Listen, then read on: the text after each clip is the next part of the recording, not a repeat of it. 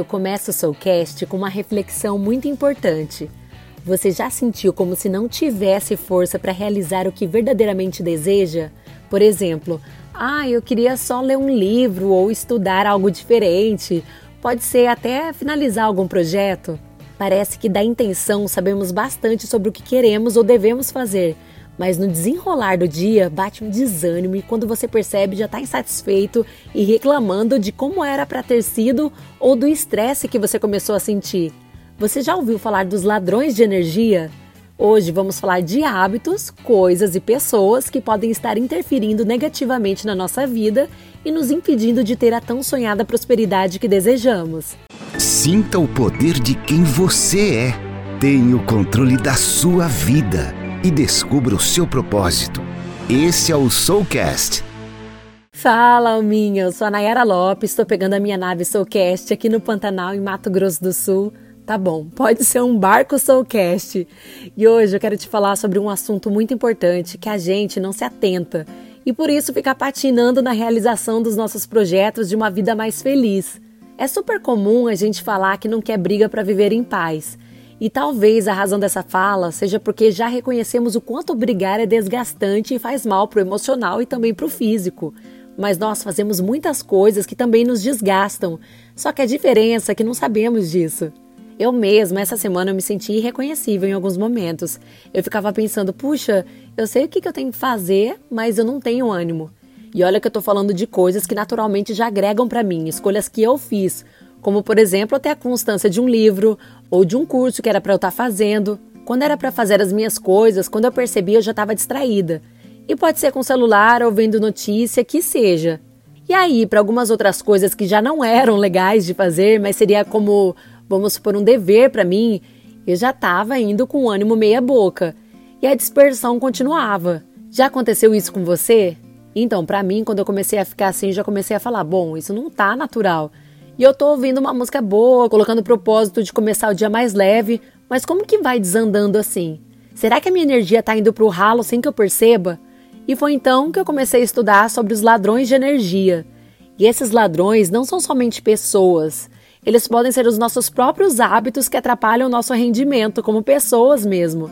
Ou seja, você pode estar fazendo um convite diariamente para o ladrão estar à sua mesa te prejudicando.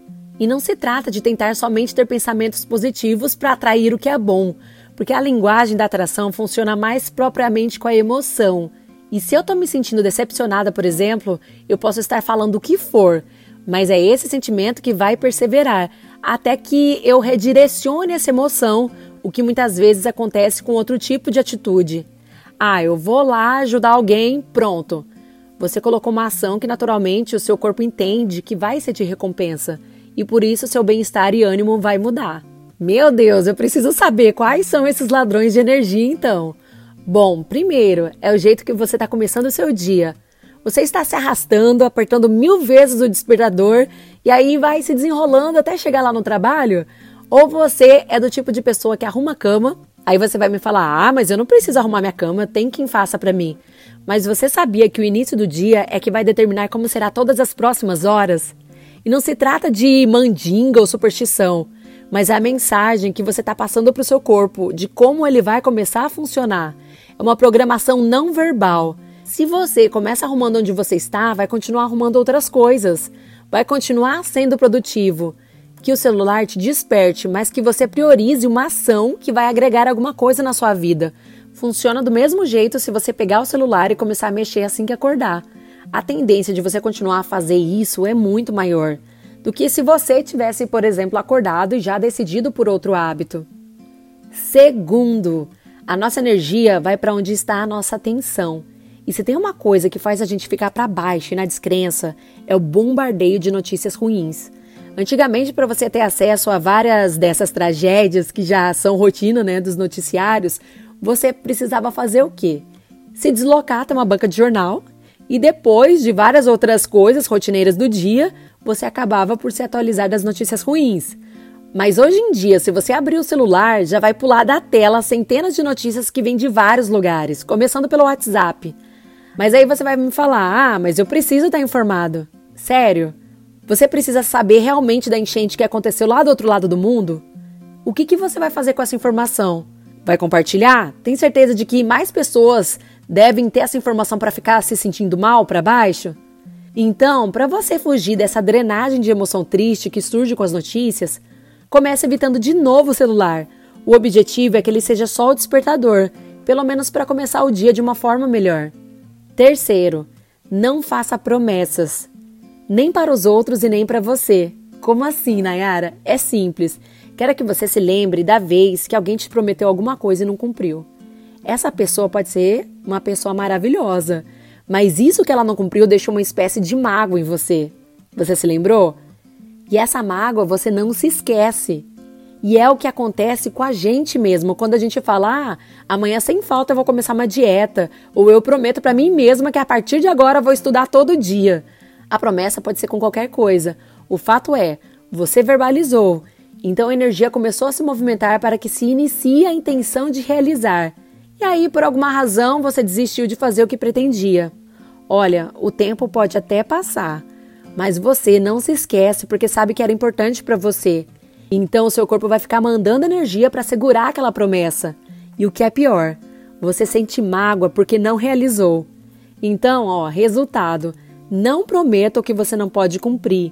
Sabe o que, que você faz? Você vai decidindo aos poucos o que é para fazer naquele momento, porque aí a possibilidade de dar mais certo é muito maior. Por exemplo, você tem uma lista de atividades. Você não vai falar, nossa, eu tenho que fazer tudo isso, isso, isso e aquilo. Não. Você fala assim, bom, daqui a pouco eu preciso fazer tal coisa. Aí você se prontifica e faz aquela coisa. Pronto, já realizou. Não faz promessas a longo prazo, sabe? Por mais que você tenha objetivos, mas vai aos poucos para não se frustrar. Quarto, se você tem algum problema, quer dizer que você precisa resolver, porque senão você vai ficar remoendo e falando daquilo para sempre. Imagina a quantidade de energia que vai embora com essa atitude. E tem mais, dependendo das expressões que você usa para falar sobre isso, sua energia é maior ainda, a energia que vai ser despendida. Por exemplo, quando uma coisa é boa, o que, que você fala? Você fala, ah, é ok, isso é muito bom, né? Repara que você não fala algo do tipo, nossa, isso aqui é maravilhoso, sabe? Você não enfatiza tanto. Mas aí agora você imagina o oposto, quando as coisas estão ruins. O que, que a gente fala? Será que é só um, ah, isso não tá bom? Não. Eu imagino que possa ser assim, nossa, eu tô desesperada para resolver alguma coisa. E você sabe o que, que acontece? Acontece que o nosso corpo ele é coerente com a nossa fala. Então, se eu falo que eu estou desesperada, eu preciso agir de forma desesperada. Então, o que, que eu podia fazer nesse caso? Então, o que, que eu poderia falar para não usar essa palavra tão forte que é o desespero? Talvez você pudesse dizer: putz, eu tenho um desafio para resolver. Somente essa fala já te deixa uma pessoa mais centrada e consciente de que você precisa fazer alguma coisa. Substitua, não é um problema que você está tendo, é só um desafio a ser superado. E agora vamos falar do quinto. Quero te chamar a atenção para as pessoas, porque da mesma forma que as notícias vêm na tragédia, muitas pessoas podem ser a própria tragédia. E a culpa é da pessoa ou é de você se permitir esse contato hostil que te prejudica emocionalmente? A gente precisa começar a se alinhar com as pessoas que querem o mesmo que a gente ou que já alcançaram. Porque as pessoas de sucesso não ficam falando de coisas que não acrescentam. Se é ruim, ela passa para frente. Não adianta discutir o que você não tem controle. É como o que acontece com a polêmica da política. Vai levar alguém para algum lugar? Eu mudo a outra pessoa se eu insistir no jeito que eu vejo o mundo? Acho que a grande questão é sempre pensar no estilo de vida que eu quero ter é muito fácil eu conseguir ficar zen lá no yoga, porque o ambiente já está pronto. Agora, ficar zen no meio da guerra pode ser mais complicado. Eu ouvi uma expressão que dizia que pessoas que não produzem sua própria luz se aproveitam da luz dos outros. Eu achei assim, no mínimo curiosa essa fala, mas essa fala se trata propriamente das pessoas te ajudarem a você se distrair do seu caminho. E o melhor jeito de você estar em contato com as outras pessoas é quando você se sente bem consigo mesmo. Você já viu como age quando você vai no mercado com fome? O que é fácil de você fazer? Pegar coisas saudáveis e só o que você precisa? Ou o contrário, só pega o que não presta e já sai comendo no caminho? É lógico que é a segunda resposta. E isso acontece porque a gente foi com a barriga vazia. Então qualquer coisa que sirva para encher a barriga está dentro. A mesma coisa acontece quando a gente se esvazia da gente mesmo. Por exemplo, isso acontece quando você não aproveita os momentos de solidão para se conhecer, para consumir coisas que te agregam como ser humano, porque tem duas coisas que nos levam para a prosperidade. Uma delas é o conhecimento e a outra delas é a energia para realizar o que a gente aprendeu. Então eu preciso me aprofundar em mim para que eu me amando, me valorizando, eu consiga escolher também melhor com quem eu deva me relacionar. E não vá permitindo qualquer ambiente ou qualquer pessoa, já que eu vou estar tá vazia de mim. E vamos voltar para nossa lista dos ladrões de energia e vamos fazer agora um parágrafo único, mas ultra importante, que é a gente se atentar para nossa parte física. E começa onde? Na alimentação. Porque se vamos falar da energia, imagina como que fica a sua depois que você come pra caramba, come demais. Ela fica lá processando todo o alimento e sem energia para fazer qualquer outra coisa. Na verdade, não se trata de nenhuma ação radical que você tenha que ter, mas você pode diminuir o que você sabe que te faz mal, por exemplo, gordura, sal, açúcar, a própria quantidade de comida. Outra coisa é a gente ter um sono ruim. E acredite, ele não vem do além. Por exemplo, eu sempre tenho muitas noites de insônia, do nada eu não dormir. Na verdade, o sono é mais uma falta de planejamento. O que, que a gente está fazendo antes de dormir? Será que eu estou comendo muito tarde? Será que eu estou usando o celular até mais tarde? Como que eu vou querer dormir bem se eu estou totalmente ligada, minha mente está lá, funcionando, ativa? E dessa questão eu posso falar com propriedade. Porque eu, quando estou desregrada, é um caso muito sério. Eu sofro de insônia, sonambulismo. Então, eu já aprendi. É, é como se fosse como quando você é criança, sabe? Que a gente prepara o ambiente para a criança ficar tranquila, calma. Só que com filho a gente faz. Com a gente a gente se esquece. A gente fica atribulado o dia inteiro e acha que é só fechar o olho que tá dormindo bem. Mas aí o que, que acontece? Os problemas continuam ali na cabeça, né? A gente acaba não descansando. E por fim, vem o sedentarismo e a desidratação. Nosso corpo ele foi programado para o movimento. E é tanto das articulações como das células que se movimentam com a ingestão de água. Especialistas dizem que quando a gente está com sede, já passou muito da hora de ter bebido água.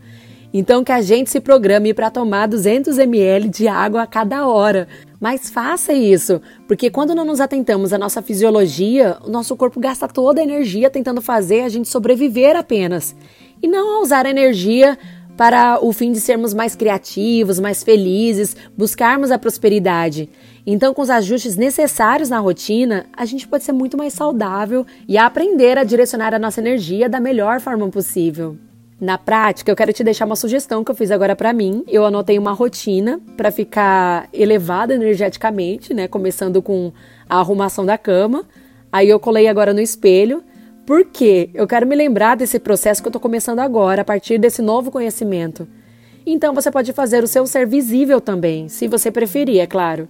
E eu quero deixar uma dica, mais uma, que eu aprendi hoje com a minha sogra, sobre a reclamação. Que é bem comum a gente fazer isso muito pelo próprio hábito. E reclamar faz o quê? Faz a gente despender muita energia também. Ela me disse assim: olha, coloca um elástico numa mão e toda vez que você reclamar de alguma coisa, você troca o elástico de mão. Por exemplo, hoje mesmo eu estava no mercado, eu já estava com. Eu usei uma xuxinha, né, que já estava no meu braço.